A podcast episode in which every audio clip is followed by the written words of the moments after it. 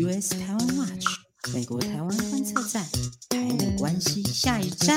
新闻加料，评论加辣，欢迎收听观测站底加啦！欢迎收听第三季第十七集的观测站底加啦，我是可心，我是方瑜，我是 Jerry，我们终于又回归了两个礼拜后，然后我今天呢 跟方瑜的这个。音档后面都会有点滴滴答答、滴滴答答的声音，因为我们现在的录音时间呢是台北的四月二号周六晚上的十一点钟，然后现在正在下着大雨，所以我们也没有 我们也没有专业录音室啦，就是 就只能在家里、欸、听着听着很好睡耶，因为会有，没有 lo-fi 的感觉，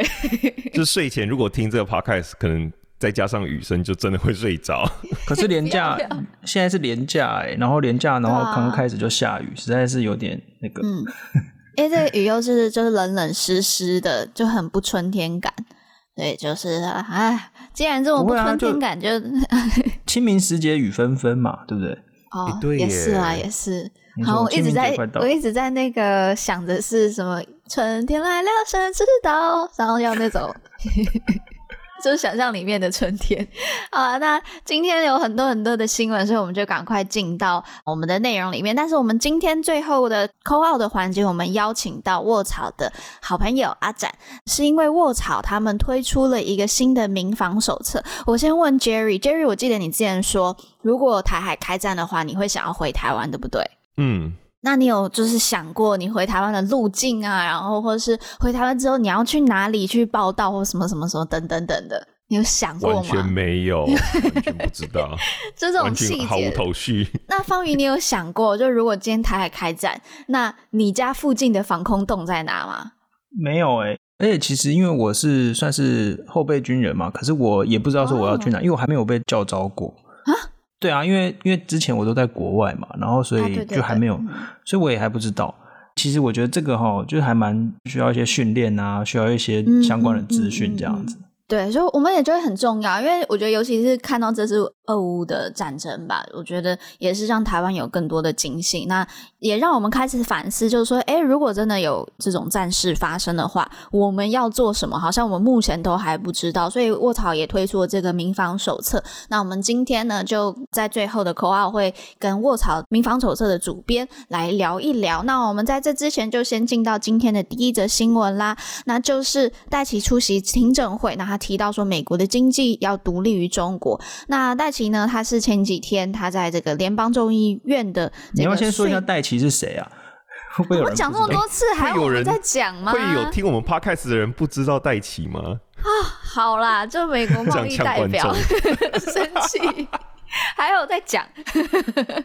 呃，这美国贸易代表戴琪，他是台湾裔嘛，对不对？好，那他前几天就就是出席了长达四个小时的在众议院的这一个听证会，他就直言说，前总统川普执政时期所展开对中国大举加征关税的策略呢，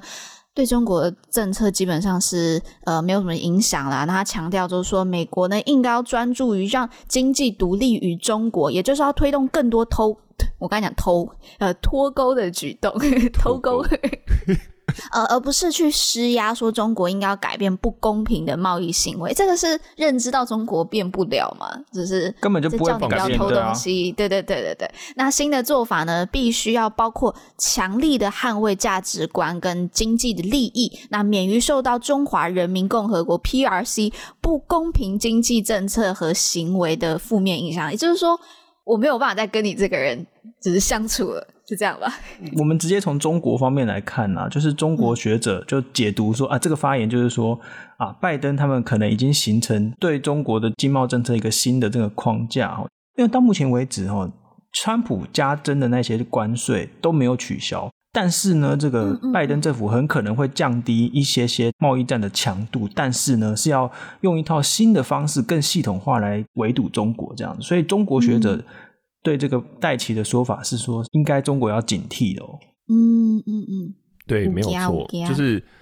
对这个中国的学者其实是呃有一个叫中国社科院世界经济与政治研究的一个研究员，他叫做高凌云。哦，不是高凌云，她是个女生。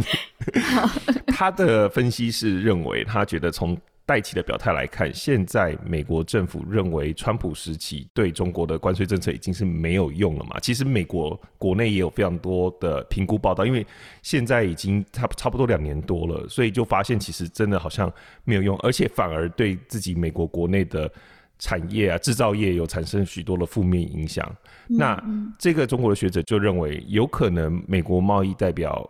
办公室已经做出了评估报道报，一直讲报报告，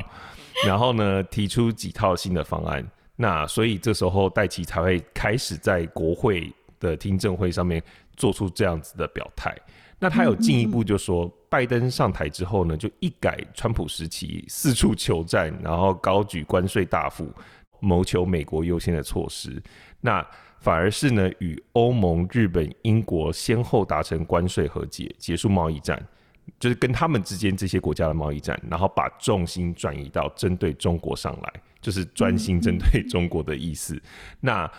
他们自己评估，就中方他们自己评估这个东西，这件事情或许会在事实上对中国形成围堵，然后呢，中方必须要高度重视，因为他觉得如果拜登回到奥巴马路线，对中国的压力或许会比川普时期更大。什么是奥巴马路线？什么意思？回到中奥巴马路线？对，这个是从中国学者口中说出来的。那大家可能会很奇怪的说，奥巴马明明就很亲中啊，对不对？就是奥巴马没没什么对中国强硬嘛。但是其实哦，奥巴马时期的这个对中国政策的这个主要操刀者就是这个 Kirk Campbell 吧。然后奥巴马时期还提出一个非常重要的这个机制，叫做 TPP 哦，就是泛太平洋的这个贸易协定嘛。其实 TPP，CPTPP 的前身。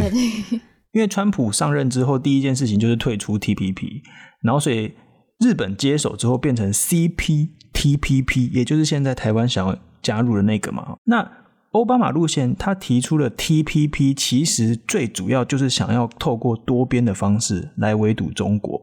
那所以中国学者其实对这件事情是觉得警惕的，他们认为说，如果用多边的方式，就是用拉拢盟友的方式来对中国形成一个实质的围堵的话，那对中国来讲是非常危险的事情。我所以我，我我认为他说的这个所谓奥巴马路线是指这一个。那当然，奥巴马时期的这个执行的状况非常的糟，而且就是甚至刚起步，然后也没有彻底的落实，然后可能讲的比做的还要多。但是，但是。如果说现在继续这样子的这种多边围堵的话，中国是会怕的。我觉得中国是会怕。嗯，那当然就是戴琪一说完这个话，就又会有人不开心了嘛。那就中国商务部就表示说呢，美国不该以就是新政策之名行单边保护主义之实，并重申两国经贸团队保持正当，好难讲他们的话，正常沟通。啊，那事实上呢，拜奇的说法除了是针对中国，其实也是就在这个时间点是针对俄罗斯嘛。拜奇呢，他。呼吁参议院要通过这个众议院本月稍早放行的这个法案。那这样法案呢，就是终止美国跟俄罗斯之间的这个正常贸易关系。这个法案这样子的行动呢，就是也是美国在俄国入侵乌克兰之后呢，针对俄国经济实施制裁的措施之一。那这项法案呢，在众议院是获得几乎压倒性的支持，但在参议院呢，目前看起来是审查审议有一些延迟啦，就是呃有。与白俄罗斯支持入侵乌克兰嘛，那这项法案也适用于白俄俄罗斯。法案还需要要求，就是美国的贸易代表署努力的阻止俄罗斯跟白俄罗斯参与 WTO。哇，对这个，其实我也不是很清楚，说为什么在参议院对这项法案，就是说制裁俄罗斯的法案，就是有点延迟哦，就是可能大家对于说这个制裁的力道啊，还有一些争议这样子。那当然，众议院已经通过了。不过我觉得哦，对台湾来说，在戴琪的这个发言当中哦，台湾媒体报道比较多的是说，戴琪有被问到说，那台湾能不能加入这个所谓的拜登政府提出来这个印太经济架构协议哦？嗯嗯，那他拒绝说明，就是就是他不愿意说到底台湾能不能加入哦。那参议员们批评说，哎，你看你这样排除台湾这样不好啊什么的。那有两百位跨党派美国众议员在四月一号的时候才刚联名致函拜登政府哦。他就说应该要邀请台湾参加这个印太经济架构这样子，因为其实理由我们都听过很多遍了嘛，就议员们就一直一再表示说，什么台湾是印太区域主要经济体啊，也是美国地方贸易伙伴啊，什么之类的哦。但是我认为哦，戴奇不愿意承诺台湾是不是会加入印太经济架构，其实他们背后的思维是，他们是很认真的在拉拢盟友这件事情，因为。他有一段提到说，他的这个发言的背后就讲到说，他认为说台湾直接加入这个的话，会让很多其他的盟友有所顾忌，不愿意加入这个所谓印太经济架构，因为会惹中国不开心。那你就会会因为台湾的关系没有办法拉拢到更多的盟友一起来围堵中国。所以其实他们现在的优先政策是要围堵中国，所以反而就是会让台湾在这个所谓的印太经济架构当中可能会。有有所延迟哦，那我们当然是希望说，OK，那如果我们没有办法加入这个印太经济架构，那至少我们这个 FTA 至少应该要继续谈吧，哦，就是这当然是我们的这个希望这样子。嗯对，我补充一下，刚才邦瑜提到这个印太经济架构，就之前美国已经表态确定，就是他们不会重新加入 CPTPP 了嘛，所以就是他们表态这个之后呢，就提出，诶会再成立一个印太的经济架构。那那个时候大家觉得很希望说，诶台湾是不是能够就加入到这一个区域贸易整合的一个架构当中？那对我们这件事情就持续关注啦。这个呃，当然也对台湾未来的经贸发展啊，还有在印太太政策里面的角色有很大的影响，但就像刚才方宇讲的，要考虑的考虑的点真的很多啦，所以就继续关注了。那我们下一则新闻呢，就要来跟大家分享一下本周最重大的台美中相关的新闻，就是美国参议院三月三十一号傍晚以六十八票赞成、二十八票反对的票数通过我们之前讲过很久的美国竞争法案啦。那法案呢是在二月四号的时候就以两百二十二。比上两百一十票的票数在众议院就是过关了，所以现在参议院过关了，等给这个总统就是签署，那就 pass 了。对，其实这个法案真的是超级复杂。如果大家之前都有听我们 podcast。或是看我们脸书的文章，就会发现这个所谓就听到一直听到这个竞争法案，竞争法案不是已经过众议院又过参议院过那么多次，为什么现在又在提？其实就是因为这个法案有非常多的前世今生，就是各个版本换来换去。那好，现在最新的版本到底是哪一个？到底是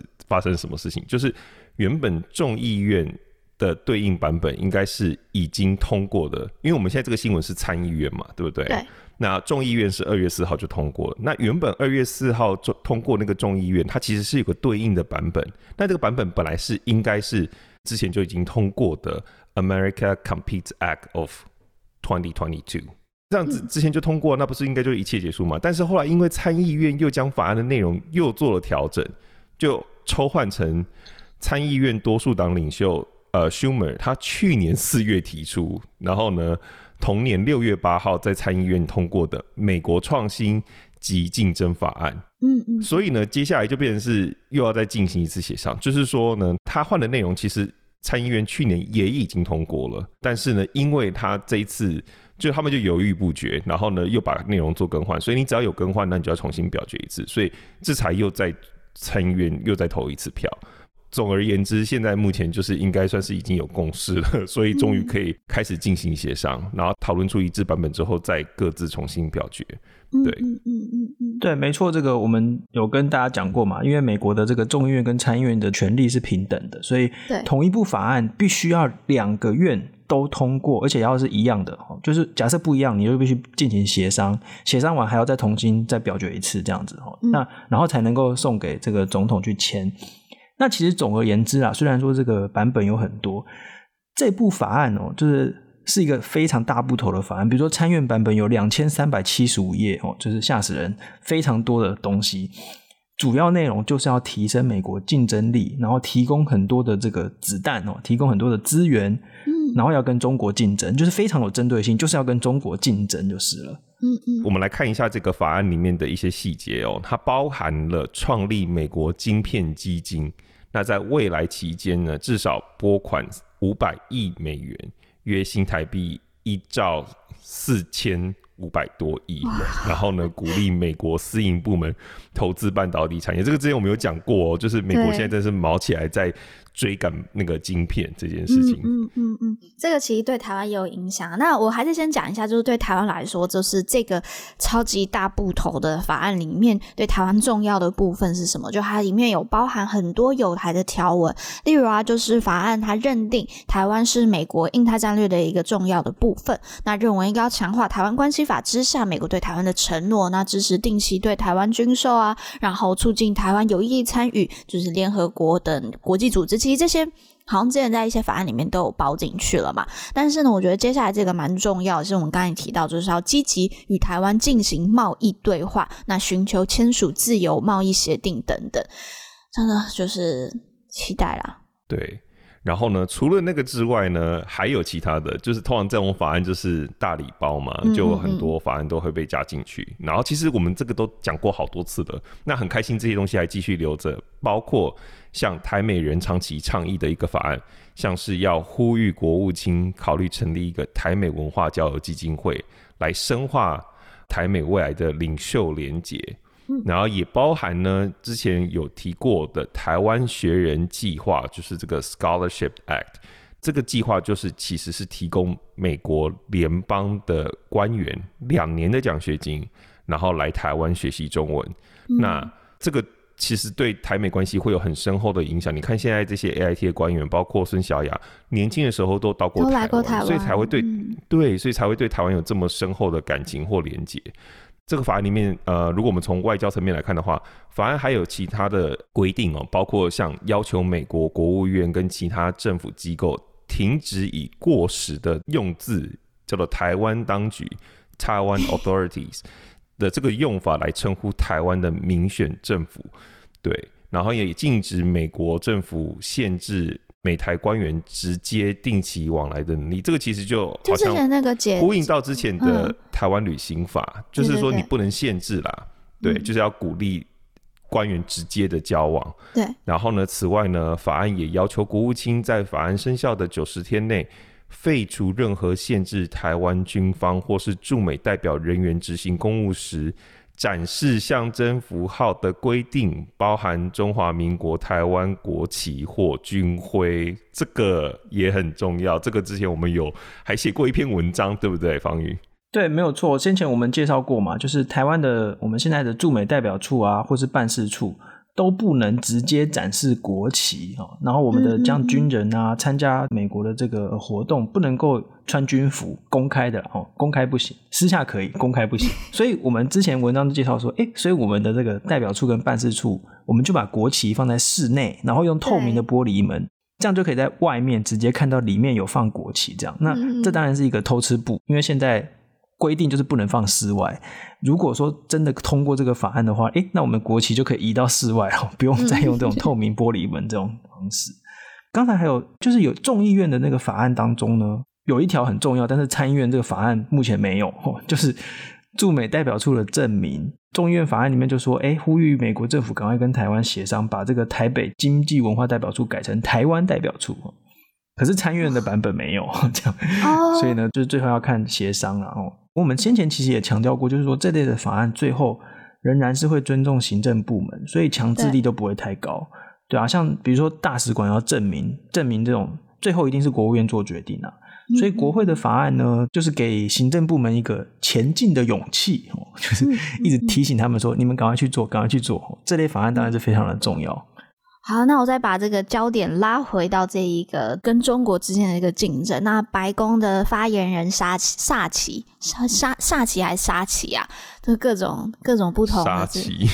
我都叫他沙，好像是什么沙琪玛？哦，对，好像是吃的，不是沙威玛吗？啊，好，好，沙琪玛是饼干，沙威玛是那个包肉的那个嘛，对。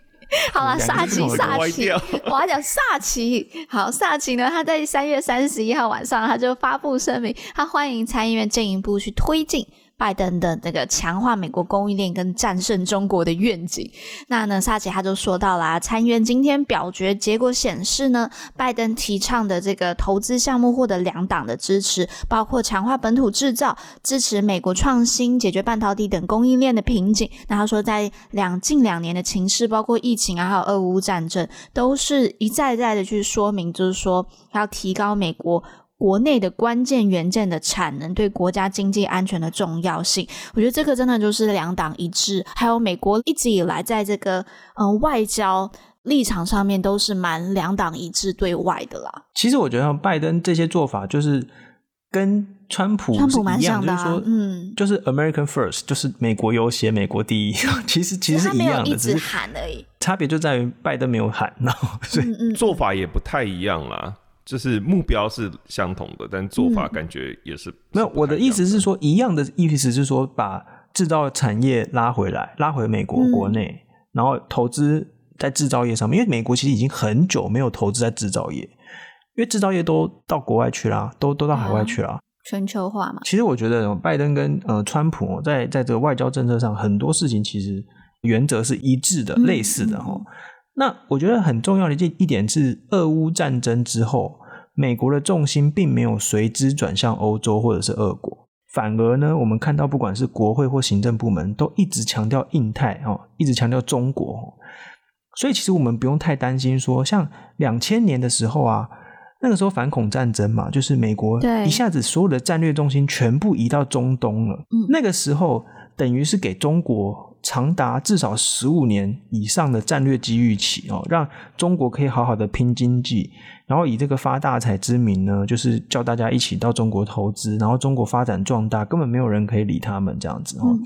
现在呢，我觉得中国就没有这么好过啦。美国持续认定中国就是最主要的竞争者，即使俄国这样子大张旗鼓的入侵了乌克兰，然后美国也没有。把他们的这个重心转移哦，美国还是一直持续强调中国就是最主要的竞争者。我觉得这个趋势哦，应该是蛮明显的。对，而且我那我这边就直接在顺着讲到，就是中国。这几天我在看这个 Foreign Policy 嘛，就是美国的外交政策期刊，然后他真的这真的就可以看到，虽然俄乌战争在战事在进行当中，但是针对于中国他们在国际上面的一些侵略的行为，这个焦点还是在的。那刚才讲到中东的局势嘛，那我们就直接来讲一下，就是呢，俄国接下来肯定会在中东和中亚的力量会式微啦，因为这一次啊俄乌战争当中，它的元气大伤嘛。那之前呢，中国就跟这个中东的国家眉来眼去的嘛，不过他们的态度还是很暧昧。那呢，这边跟大家分享一下，就是最近的情势，就是三月三十一号呢，中国的国务委员兼外长王毅在安徽主持了一个阿富汗的问题会议。那与会者呢，包括中国、俄国，还有一些阿富汗邻国的外交部长等等。没错。王毅呢，在这一次的会议中呢，刚刚可心提到了，就是见到了俄罗斯的外长拉夫罗夫。那这两个人呢，嗯、现在就是大家全世界都关注，就是中国跟俄国嘛，他们之间到底是什么样的关系？那他们两人就表示将继续加强中俄之间的合作。那中国外交部呃发言人汪文斌三十日主持例行记者会的时候就说。中俄合作无上限，我们这我们争取和平无上限，然后呢，维护安全无上限，反对霸权无上限。哈，他说反对霸权，反对霸权，但他有说中俄关系不结盟、不对抗、不针对第三方。然后俄罗斯的外交部就也回应说，两人都表示美国跟。盟友对俄罗斯实施的这个非法单边制裁会适得其反，就是谴责。不是说不针对第三方吗？有有第四方啊，有欧盟、美国跟 欧盟。对，什么东西啊？就是他就是谴责美国跟欧盟现在对中俄罗斯的经济制裁这样子，这听起来就是一个鼻孔出气啊。没有啦，你看嘛，其实之前那个俄罗斯不是就是这个外交部长讲的嘛，他就说俄罗斯从来不会出兵攻打别的国家。对不对？然后就跟中国说自己很民主是一样的道理嘛。这两个说瞎话的人碰在一起，果然就是这样。对他们，他们就到现在在讲说是特别军事行动。我想说，天哪，就是我我你讲得出来我都听不下去。对吗？你看这个，就说啊，单边制裁没有用，没有用啊。可是问题就是，你俄罗斯就是去入侵了别国嘛，这个就是你。嗯你说单边制裁没有用，OK？那所以你王毅，你中国你要不要就是叫俄罗斯赶快收手，不要打嘛，对不对？今天开战方就是俄罗斯，诶哦，那可是其实哦，啊、中国其实还是一直在那边骑墙派，一面支持俄罗斯，一面说没有没有，我们没有要支持，我们就是 就是我们他，你看王毅说什么？王毅说的一些鬼话，他说什么？中国一贯在国际事务中秉持客观公正，始终站在历史正确的一边啊，什么什么巴拉巴拉，什么主权什么安全不可分割，巴拉巴拉，要回力回应什么合理安全啊，反正就是一群鬼话就对了。安全不可分割，我听到这个这个我就觉得，呃、关键字是不可分割，是不是？对。不演了啦，哦，就是中国现在就不演了，嗯、就是就跟跟俄国好来好去这样子了。我突然想到一点，因为刚才方宇有讲说是俄国入侵乌克兰嘛，就是俄国是开战方嘛。前几天刚好就有人问我，就说到底要讲俄乌战争还是乌俄战争？然后我们就有跟就是一群老师也有讨论了一下，就是我们会发现，就是美国或是西方的媒体都是用呃 Russia Ukraine War，因为它的这个逻辑是。俄罗斯是那个入侵者入侵 Ukraine，所以他那个主词跟就是主跟受是比较呃这样子排列是比较明显。那就算有一些台湾的媒体呢，他好像就是希望就是表达他站在乌克兰方，所以他变成就是乌俄战争。但是好像这样子的话，又就是在于整个形容战事上面没有这么的贴切，所以好像还是用俄乌战争会比较合理一点，对啊，就是这个，我觉得大家也可以讨论一下。刚才突然想到这件事情，就是到底是俄乌还是乌俄？好，那我们再回到刚才一开始那个阿富汗的部分。那现在很多人就担心啊，就中国会不会外交承认就是塔利班政府？那呢，在这一场就是王毅在这个安徽的会议上面呢，王毅并没有说明就是回应，就是中国是不是会外交承认塔利班政府？那他的态度就还是一个呃骑墙的状态啦。什么议题都要骑墙这样子，对，因为你想想看，如果你承认他们之后呢，你就要持续给阿富汗政府非常非常多的援助嘛，你可能要花很多的钱。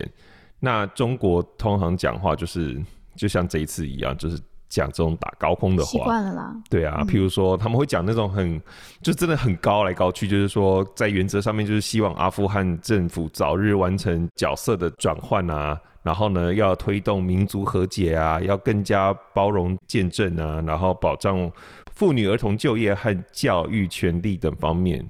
然后甚至是说哦，要在打击恐怖主义上面采取更坚定的态度，然后呢，可以拿出更多可以看得见成果。然后他讲到妇女儿童就成果太成果很多，你看成果很多哦。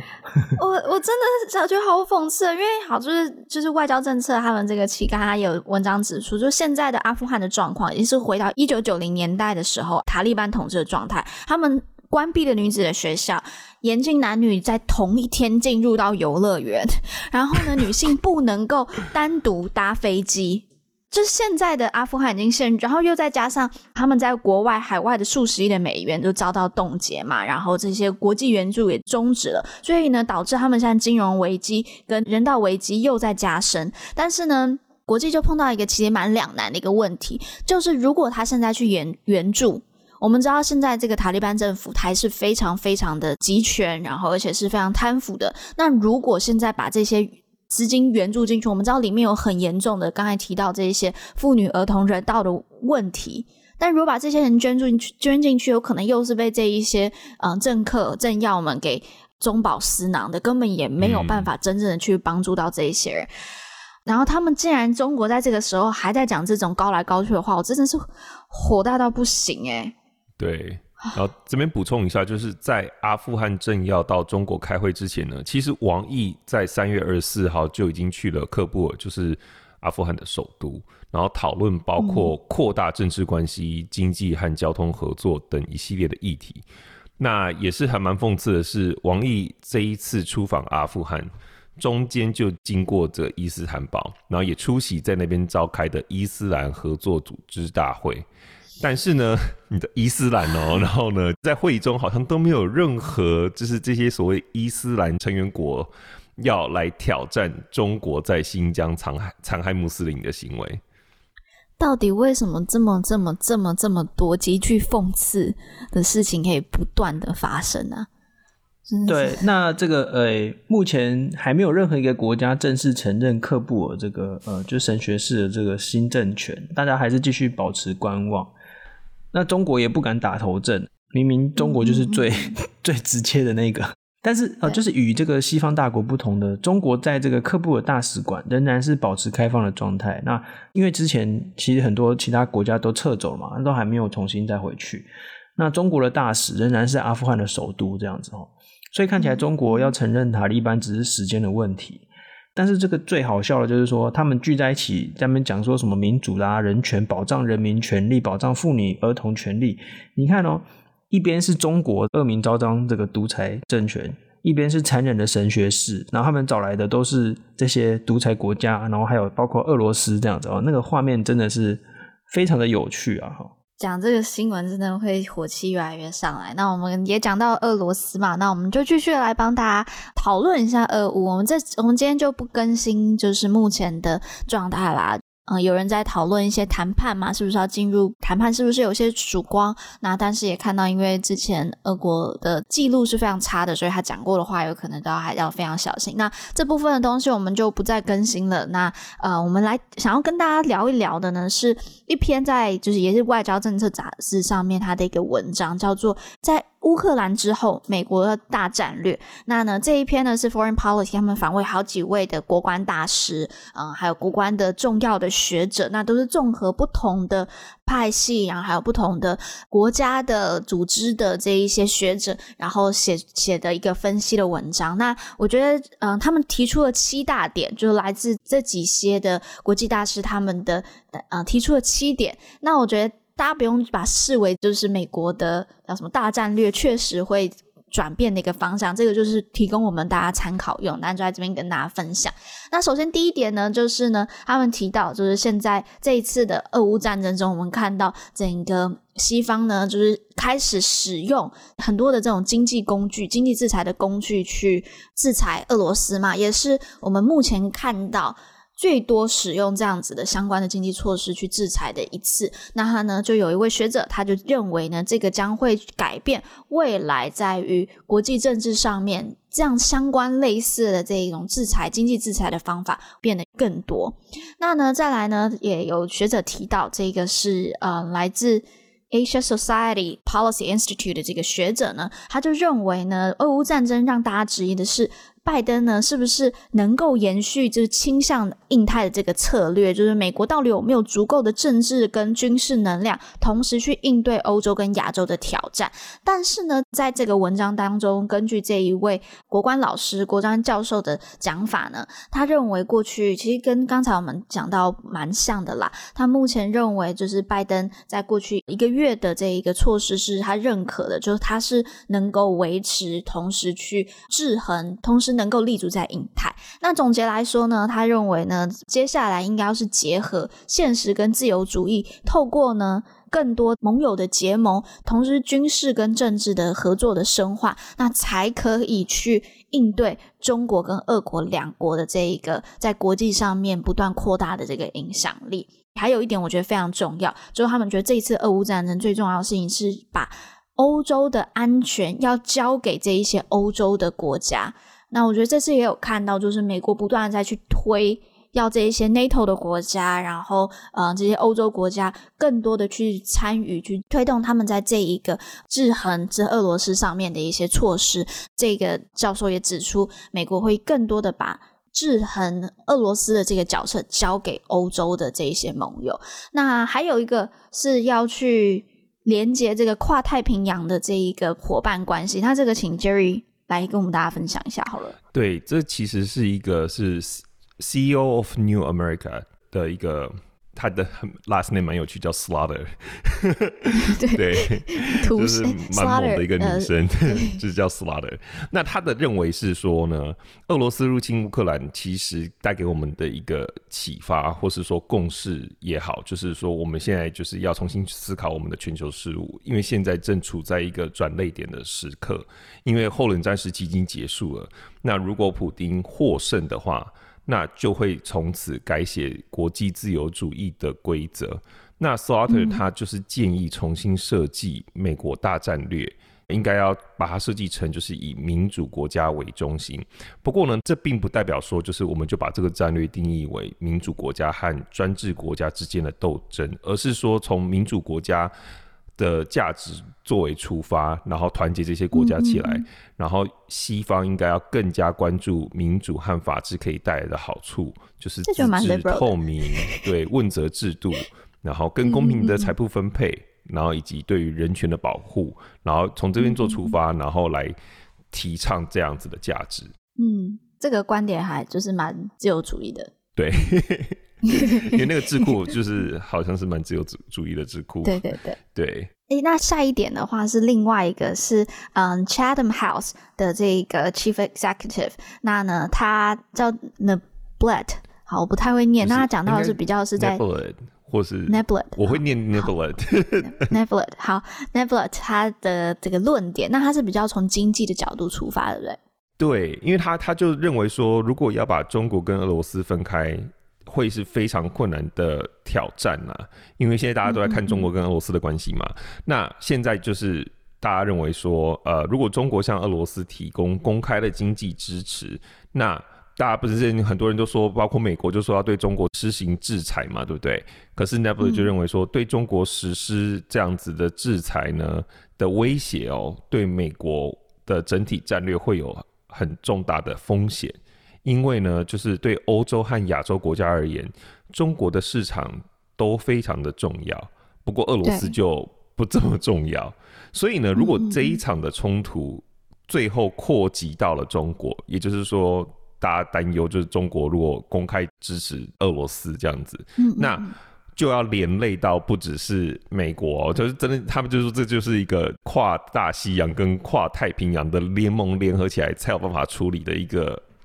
烫手山芋了，嗯，基本上就是这样子，嗯。对，所以这个是一个非常大的挑战。我觉得这是蛮现实面的问题啦，确实，因为现在德国在制衡俄罗斯上面的力道，其实也是比在不断的被质疑的。然后过去像是德国，他们在于面对一跟美国一起结盟去应对中国的这个经济的威胁上面，也是看起来偏弱的，因为。很明显，他需要把他的高档车卖到中国去，因为他们这个中国的游说团体在整个德国是很强的，所以呢，这个这说真的都是让欧洲要，如果中就像刚才提到，如果中国加进来了，他跟俄罗斯的这个关系更紧密，有可能真的会更难去让西方国家可以共同结盟。好，那这是第五点的部分。那第六点呢？我觉得这个这点就要特别注意啦。那等一下也要请方瑜来特别回应一下这一点。那这一点呢，是来自于一位叫做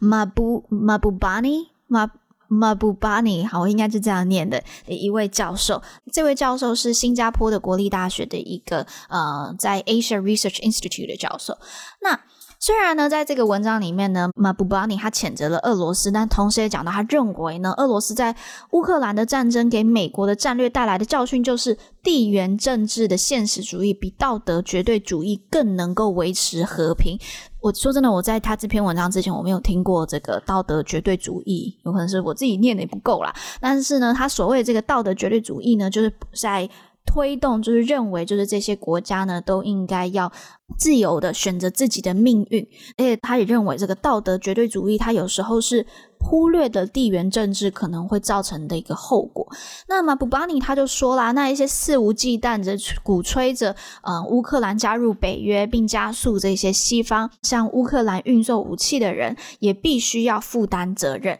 那他们呢，是将乌克兰推向屠宰场，并造成全球大规模的不稳定的一群人。那他认为呢，如果季辛吉这种。现实主义的观点被听进去的话，现在在乌克兰看到这样子灾难就可以被避免了。那马布巴尼他也提到了台湾，他认为呢，道德绝对主义在台湾呢就是支持台湾人民应该要拥有自由去选择自己的命运。他觉得这是很危险的。那他就点名了庞佩奥之前来台湾的时候，他有提到的嘛，他就是呼吁美国应该要就是立即采取必要的措施，然后呢承认台湾是一个自由和有主权的一个国家。那他觉得。这对台湾是一个非常危险的事情。那他建议呢，参与美国印太政策制定者，你要摒弃这样子黑白分明的盟友政治。那不应该要摒弃这样，包括 AUKUS，我们之前谈到这个美国、澳洲跟英国的这个联盟，然后还要就是摒弃这样子跨的，就是四方会谈这样子的一些非常紧密的盟友政治。那相反的呢，他觉得美国呢需要在学会在地缘政治上面务实一点。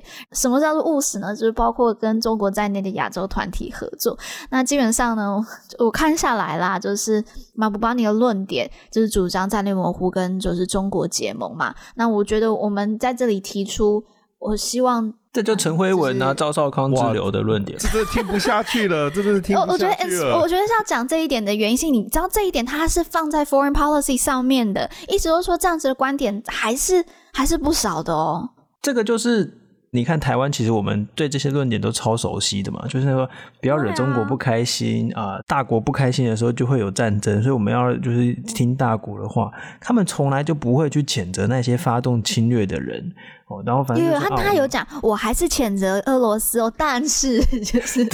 但是 对对对，这个就是反动的修辞嘛。你看，就是但是才是重点哦，嗯，就是说你看又要来推书了。推荐大家去看《反动的修辞》，很好看。《反动的修辞》是经典之作，哎，赫胥曼的经典之作。就是你看，很你会听到很多人讲说，我我怎么样怎么样，但是哦，其实这个但是才是重点。对，其实我们还是要讲啊，就是说这个战略模糊在美国还是蛮有市场的，但是跟这些亲中派的战略模糊还是不太一样哦，就是说。这些亲中派就是说，不要惹中国不开心，然后我们不要挺台湾，其实就是不要挺台湾，意思就是这样。嗯，但是其实现在美国主流的战略模糊的这个支持者，其实比较多的人呐，他们是在讨论说，哦，其实我们要怎么样去吓阻中国？他们其实大部分人还是以吓阻中国为主。我还有我的一些朋友们，我们之前才写了一篇一些文章去讨论战略模糊。我们认为美国应该要放弃战略模糊这样的这个观点，因为。很明显的，中国就是不会被你喝阻哦，就是中国根本也不怕，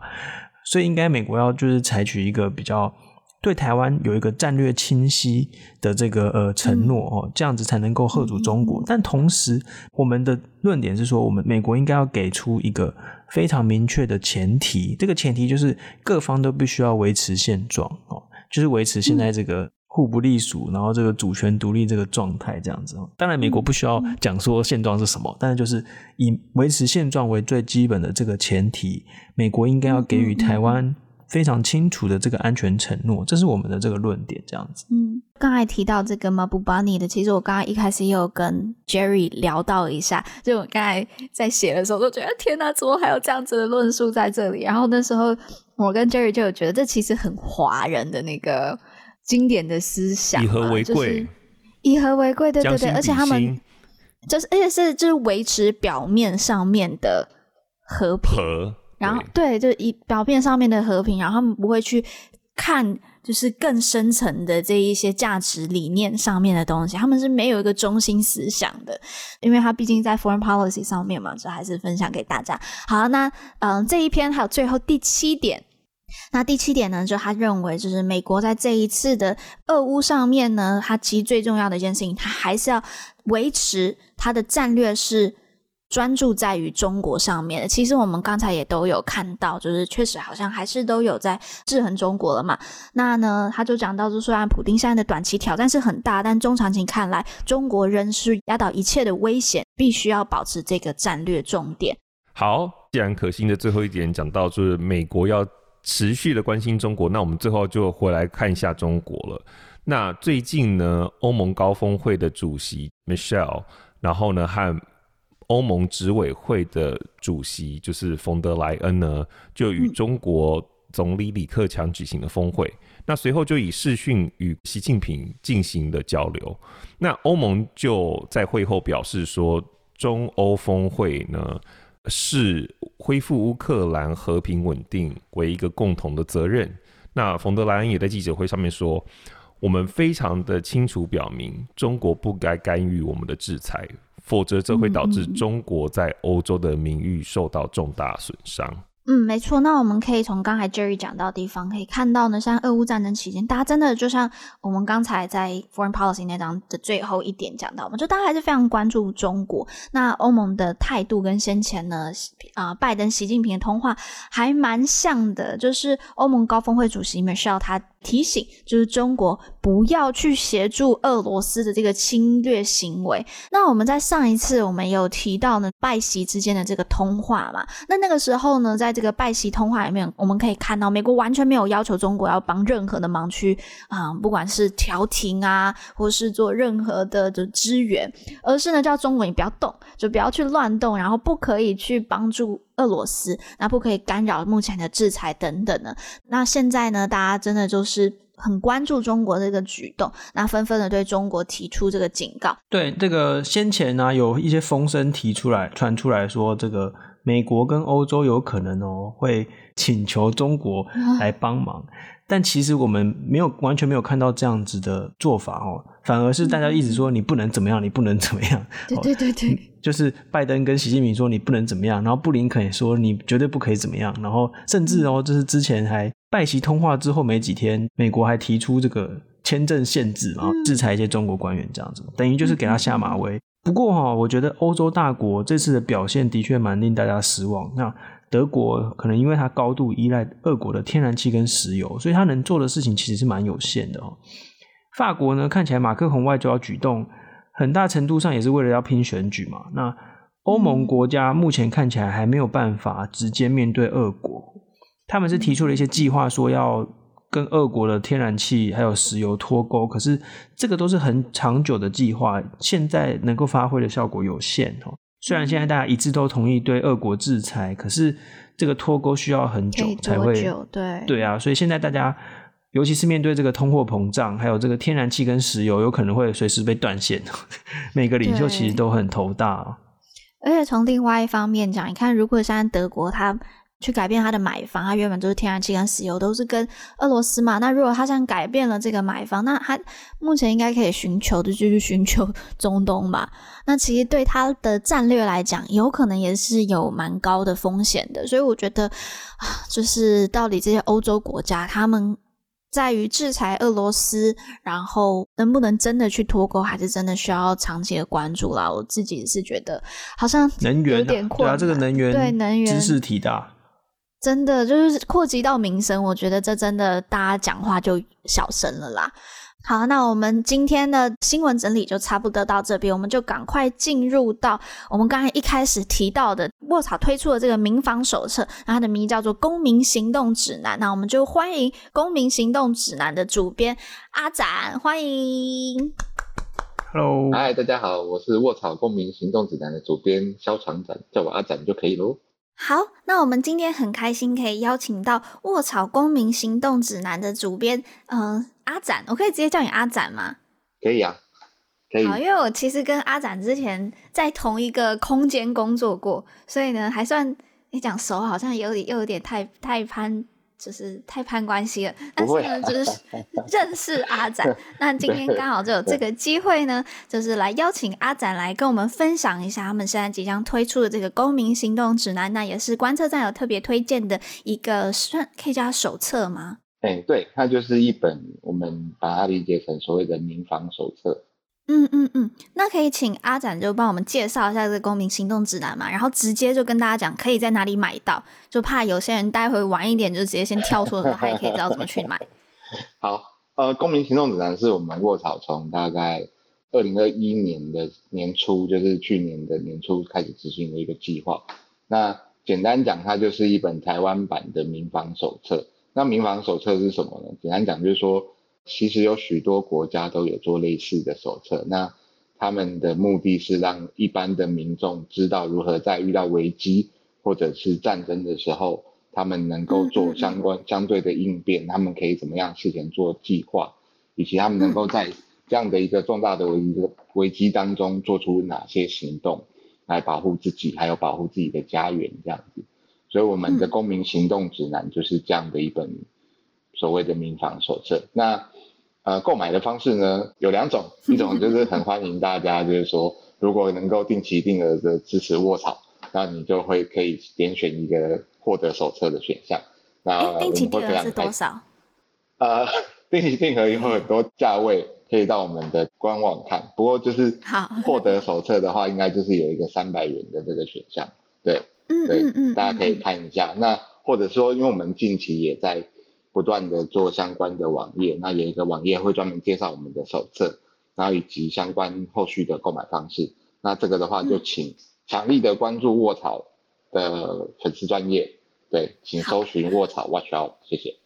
我觉得这真的很重要，因为我记得我以前在上国高中的这个国防课的时候，一开始一定就是先唱军歌比赛嘛，就是练习军歌比赛。对对对对对对。然后过了那个时间半年之后，每一次国防课要不是就是被其他老师拿去考试，不然呢就是呃，不然在干嘛？不然就是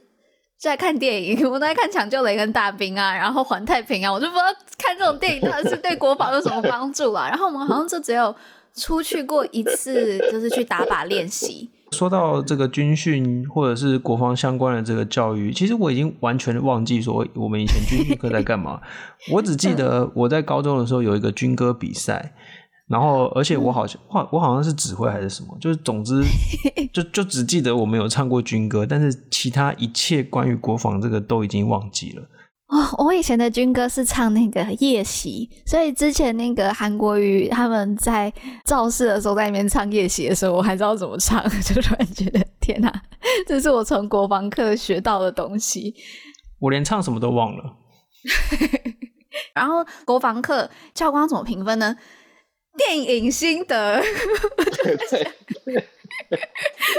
我在想，这个真的超重要。就明明我们台湾这么就是受到的威胁这么大，但怎么一直都没有这个推出这个手册？好，那我先来问一个问题好了。嗯，好，就是国防部啊，他们也有推这个全民国防手册嘛？那为什么卧槽会想要推这个民间的版本呢？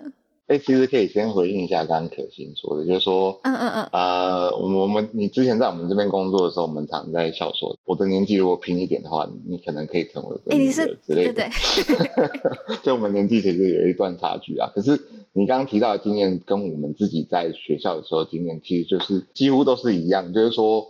国防教育这件事情被大家当成一个过场，或者是一个，嗯，就只是说，哦，我满足我的课纲里面有一个东西要叫做国防教育，那大家就是来做一个，好像有做到这件事情，但是让你做了更多不相关的事情。对，你们那个 时候也是看电影吗？还是什么？我们那个时候也是军歌比赛啊，然后看电影啊，嗯、然后偶尔考一下军训课本里面的内容啊，或者是说，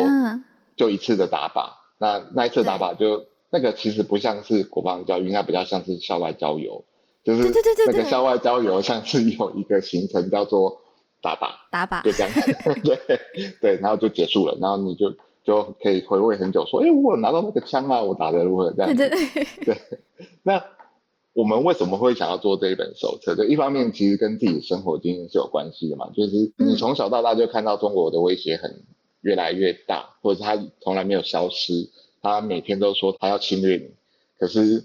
你又一直觉得说，哎，好像我们都没有在为这件事情做准备，我们、嗯、我们的、嗯、可能公部门的准备，我们没有感觉到那么明显，或者是说我们身边的朋友也没有人知道该怎么样去做这件事情。因为我之前还是还是记者，那在当记者的时候，其实我们在采访过程就发现，像俄罗斯旁边的几个国家，像。拉脱维亚、像瑞典、像立陶宛这些国家，嗯，对，就立陶宛，大家大家现在对立陶宛都好像蛮熟悉的，对，就是在 我们我们还没有正式邦交的一个友邦，对，立陶宛呢，就是他们这几个国家，其实在二零一四年克里米亚事件之后，就已经开始意识到俄罗斯侵略的可能性，所以他们就做了很多方面的准备。那当然，实体方面当然包含他们在国防方面有一些加强，或者是跟北约之间的演训。都有强化。那另外一个方面是说，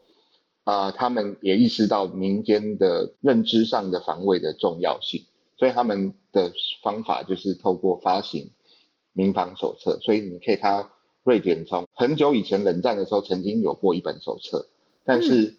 他们到了二零一八年的这一个是在改版的，就是新的，而且就加了很多现代现代战争的元素，包括说你可能会遭遇到网络攻击啊。你可能会有假讯息啊，这一些的，那民众要怎么样去应对？他们是怎么发的啊？是说每一家一户这样子发送一本呢，还是说，呃，我就放在我们的某个有可能公家机关内，那你自取，嗯，是这样子吗？还是每每个国家的发布方式不一样？譬如说像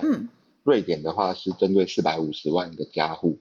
然后一个家户一本，所以他们的覆盖率算是很高，嗯嗯嗯、以家户为单位，然后发了大概四百五十万本。那像刚刚提到拉脱维亚，他们是透过比如说国民可能，比如说像我们有自然人凭证啊这一类的，你在公部门可能有登记你自己的 email，那他们是透过整体国民的 email 的系统去发送给每一位国民，就是说把这个手册以及为什么要做这本手册的目的告诉他们自己的国民。那立陶宛就是比较接近你刚刚讲的，就是说他们可能在各个大大小小图书馆或者是学校的单位里面。都会去发行这些手册，这样子。嗯，所以他们这些手册都是他们政府单位中央这样子发放下去的。对，这三个国家都是政府单位去规划发放。然后啊、呃，我印象比较深刻的是像拉脱维亚的手册里面，因为它刚好有英文版的，嗯、所以我们就看了一下，就是说，哎，有哪些单位就是去做这些事情。那主要的单位是国防部，那其他的我们就理解成他们的消防署。或者是他们的警政署，嗯、就是消防警察单位等等民防相关的，也都有加入在这个手册里面。其实就是一个，大家就是总体全民防卫的一种观念，然后各部会有互相的串联和沟通，这样子。嗯嗯嗯。那我们反观回来台湾呢？就我们我知道，像国防部刚才讲到，国防部现在也要在推这个全民国防手册嘛。那对，对目前以阿展您现在了解的状况，他们现在推着怎么样？那你个人的评价怎么样呢？对、是这样，个人评价，我们先从推的状况好了。就是说，呃，这个手册其实在大概去年的，也是接近年底，二零二一年的年底的时候，其实就有讯息出来，相关消息出来，就说他们要做这本手册。但在更早之前，因为我们曾经有打电话去问过，就是在去年年初有打电话去问过，说你到底要不要做这一本？因为当时苏揆已经有承诺，就是说要做。但是后来我们打电话去。当时的全民防卫动员室，也就是现在的全动署的前身，就是负责这本手册的单位。那时候去问他们的的回应是说没有，那他们认为这个是警政署的事情，嗯、因为这个警政署有负责民防的相关的处事，他们认为这是民警政署的事。那我们就选啊，那你说说警政署，那我打去警政署，然后警政署说没有，你说提的问题都跟国防部有相关。应该要去问国防部。又来了。对，所以就变成，所以，这也是引发我们想要做这本手册的原因，就是说，一个是看到国外的例子，嗯、一个是说，发现好像没有要做这件事情。那我们媒体讲了，还有一些力量，整合也都没有办法整合，然后推也推不动。对，那那阿展，你会觉得是什么样子的原因造成很难去推动？是跟整个民意有相关吗？还是你认为跟我们公务体系的一个长久以来的动能趋缓有关？我觉得这比较像是，就是这个议题有点长期受到忽略，就是说它变成每一个组织，我说若若从公部门的角度来讲，可能、嗯。对国防部来讲，就是说我们客观嘛，或是我们用一个比较适合的方式讲的话，就是说他可能他们长期认为自己主责的就叫做军事作战的项目，但是如何去协调民间的，这只是一个比较次的领域，就是并不是那么主要的工作这样。嗯嗯。那也没有受到重视。那对这些警政单位来讲，他也可能认为抓坏人或者是。啊，去处理重大刑案等等，这才是他们的本业。嗯、但是这个就变成也是附加在底下。那对一般民众来说，因为长期以来国内有失败主义嘛，大家都知道，就是失败主义其实弥漫了好一段时间。嗯、那到现在当然也还是有。那加上大家对于觉得说，哎，生活其实也是还蛮平稳的啊。那好像这个事情离我蛮遥远的，所以社会也没比较没有。哎，对对，对我们来讲，他天天哪里远？就对瑞典，这我觉得这件事情才怪吧？就对瑞典跟立陶宛真的还远一点。他每天在我们的那个防空识别区在那边绕啊绕啊绕啊，这跟我们很近啊。我们那时候也觉得很有趣，就是说，你看像瑞典或立陶宛，其实，哎，我记得瑞典都中间还有隔几个国家，就是它并不是真的直接跟俄罗斯接壤的国家，啊、那他们都已经这么强烈的意识到，那我。我们反正好像还觉得说，有一部分的可能还有一些人还觉得说，没有这个好像蛮远的，就是要嗯嗯，不是不是很相关的事，所以我觉得是长期在这样的一个各种因素，比如说失败主义和官方的可能对于这几部会原本职责的认定和这个事情一直没有被放在一个重要的政治议程里面去讨论，嗯、所以就变成了现今天现在这个样子的状况。那阿展觉得这一次的俄乌的战争有让台湾有更有这样的意识吗？或者是不是也是因为这个战争的关系，更促使了呃卧槽要在这个时间推出这一个民防手册？嗯，我先回应后面这个问题，就是说，呃，我觉得这一切真的是巧合，就、哦、就非常的惊人。对，我们其实本来就预计要在这个时间发，就真的是要在这个时间发，嗯、可能顶多是稍晚一点，但。嗯没想到，就是在我们是已经准备真的要发行的时候，就突然发生了俄罗斯侵略乌克兰的事件，嗯、所以我们也非常的惊惊讶。那另外一个惊讶的事情，是因为我们这本手册一方面参照了各国刚刚提到的各国的手册，他们主要是针对如何对应俄罗斯混合战，其实他们写了很多预防的方式。那我们一方面是参照了这个东西，因为我们面对的也是混合战。那另外一方面有自己政府部门，我们自己在地化的一些内容，这样子我们是结合在一起。那嗯嗯嗯，当这战争发生的时候，我们惊觉就是说，哦，他们其实当时在手册里面写的很多，比如说你如何去预防现在有可能的攻击，包括像假讯息啊、网络攻击等等的，一直到公民行动如何去影响整个战事，比如说。像乌克兰发生来讲，因为他们很多遭到俄罗斯占领的地方，其实是有很多公民站上街头去行动、去抗议，然后其实也造成俄军在想要管理上或在实现占领上有遇到非常大的困难。其实，在当时就是我们在看手册，像拉脱维亚和立陶宛的手册都已经写到这一点。那我们自己在手册，因为我们在写的时候也是想说这个非常重要，所以我们要把它加进去。然后我们就是。非常的惊讶，说哇，这一切竟然，虽然这不是一件好事，但是这一切竟然真的发生了，是这个状况。这样，那我们也更意识到说，虽然我们是本来就预计到这个时间要发，但是我们更意识到说，这个这种东西是非常重要的，因为它其实真的是能够对应到目前有可能发生的状况，那让大家心里面能够先做一些准备，和有一些从现在就可以开始去学习的时间啊、空间啊等等的。对对对，嗯嗯，刚才阿展有提到就是开战的时候，但是哦，我虽然这是手册，希望大家鼓励大家去买啦，但是在这里面透露一小小点，这里面有包括一部分是讲到就是如何面对认知战嘛，如何小心就是身边的这些会容易混淆视听的这些讯息。那其实我就觉得，就认知战这件事情，它就已经不是分。开战时或是开战，它没有就是战时平时这件事情，它是不断不断不断一直在发生的事情。所以其实我觉得这个民防手册好像也不是只有开战的时候我们要打开来看，就是开战，它不是一个临时抱佛脚，然后一个说明书哦，现在要去哪里，然后怎样怎样，它是一个 公，我觉得它是变成是一个公民的手册，对不对？对对，绝对。不要在那个时候再打开来看，对，会来不及。会来不及。你现在呃，可以透露一下这本大概多厚吗？我们现在这本手册，目前的手册大概四十页左右。四十页，好好好。哦，是四十页，对，绝对不是你开战的时候，你就是可以再拿出来看的东西，就是。对，还有另外一个重点，嗯，对，有一个重点是我觉得我可以分享，就是说我们在里面有很多东西，其实是教你现在怎么去做规划嘛。那我就讲一个，就是说。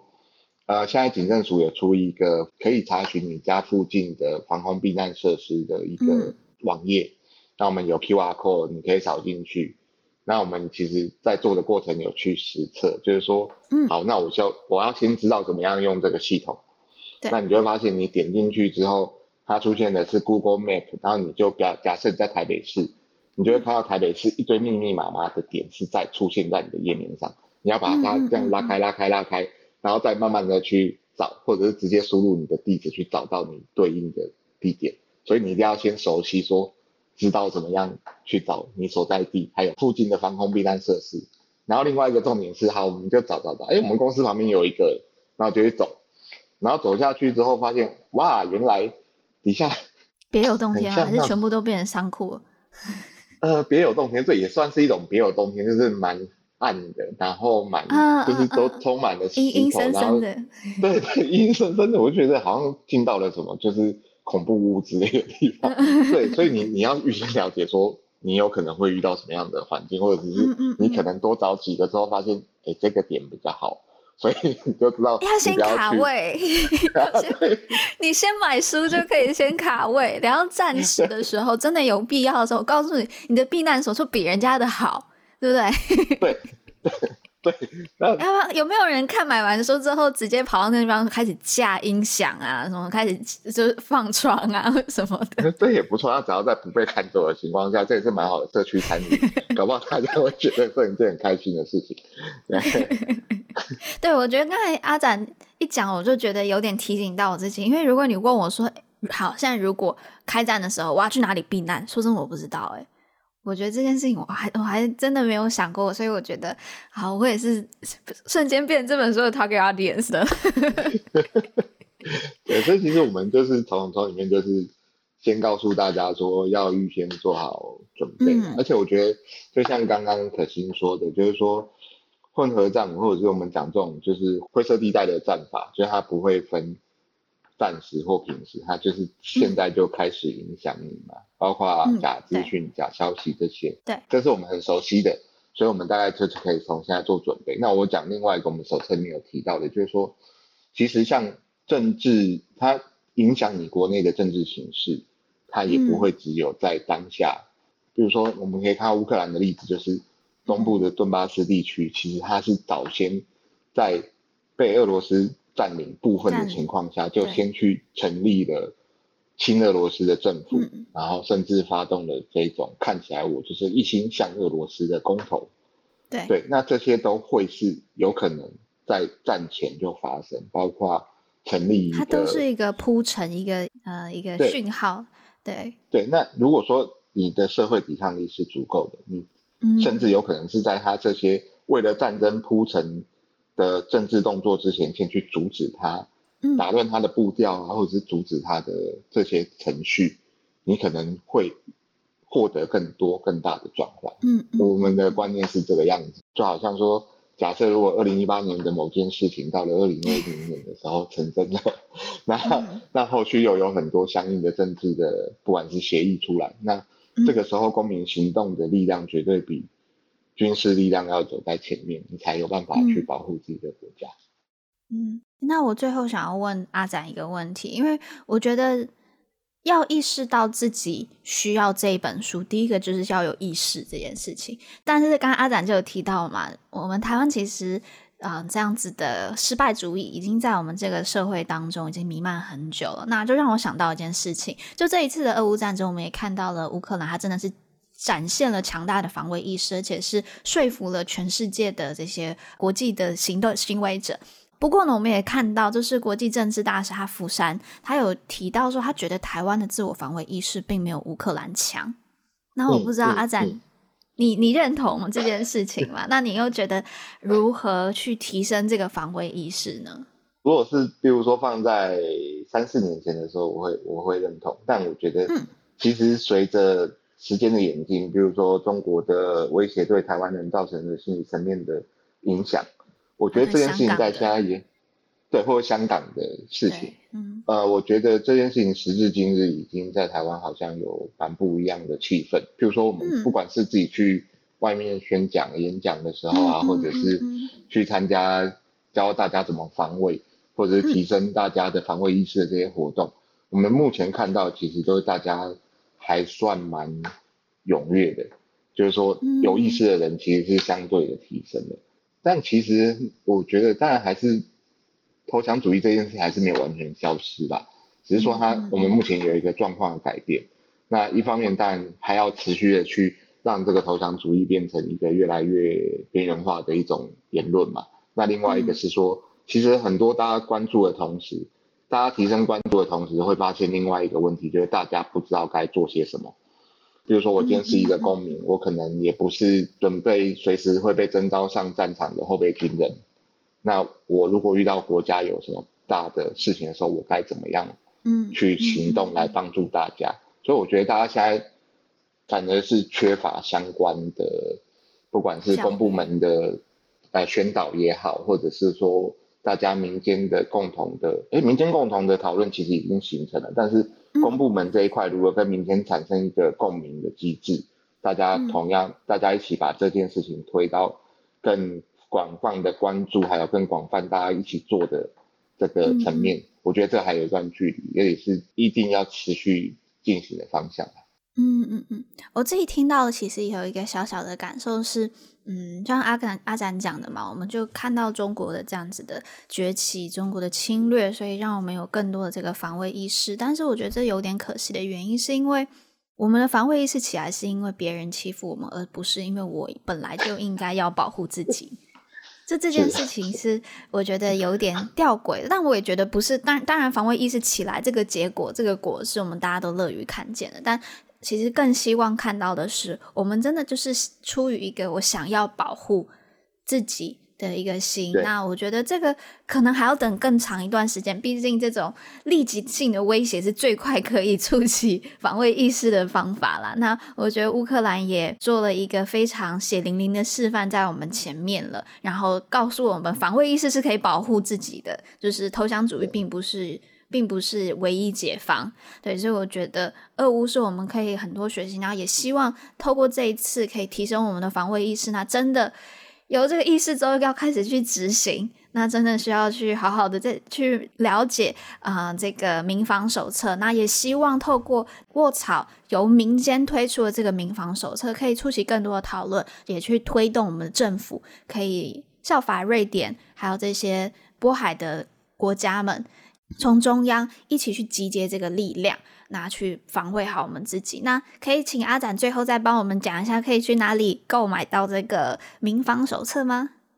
好，诶，我稍微补充一下，就是那个呃，政府的公部门的部分的话，目前预计四月会推出一个全民国防指引，就是有点类似像我们的全民国防手册这种东西。就是他们后来，我刚才没有讲完，是他们后来其实有开始来做这件事情，并且在。那不是被骂？预计在四月，对对对对对，就是被骂的那一个没有错。对，但对，所以大家也可以到时候看看。当然，对我们大家还是可以看看那个到底具体做出来是什么。那当然也更需要的就是说，大家来关注，就是刚刚可心讲的，就是来关注我们卧槽做的公民行动指南。那购买的方式呢，就是请密切注意最近卧草的脸书粉砖以及我们的。Twitter 和 Instagram 这些，我们会有相关的消息发布。然后最近就会有更方便大家的购买方式，可以在上面大家可以看得到。谢谢阿展，那我们就我们观测站也会帮卧槽来分享一下这个链接啦，请大家密切的关注。好啦，那我们今天的节目就到这里，那我们就在下一次再跟大家见面喽，拜拜，拜拜，拜拜，再拜拜。